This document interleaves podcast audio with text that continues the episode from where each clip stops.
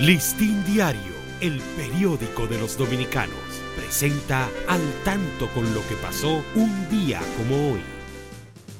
29 de junio, fiestas patronales en honor a San Pedro Apóstol, en Pedro Sánchez, El Ceibo, Cana Chapetón, Guayubín, Bonagua, provincia Espaillat, Fundación de Peravia, Las Placetas, Los Limones, San José de las Matas, Pedro García, Las Salinas, El Arroyito, Los Almácigos, Pescadería, Barahona, Los Cacaos, Indios de Cenoví, San Francisco de Macorís, El Cercado, San Pedro, Barrio de Montecristi, San Pedro de Macorís, Sabana Larga, Dajabón, Cerro Gordo, Guayubín, Villa González, San Pedro y Pablo, patronos de Tierra Nueva, Jimaní, Las Salinas, Los Pomos, San Francisco de Macorís. 1801 nace en Hincha los gemelos Pedro y Ramón Santana, ambos soldados de la Guerra de la Independencia.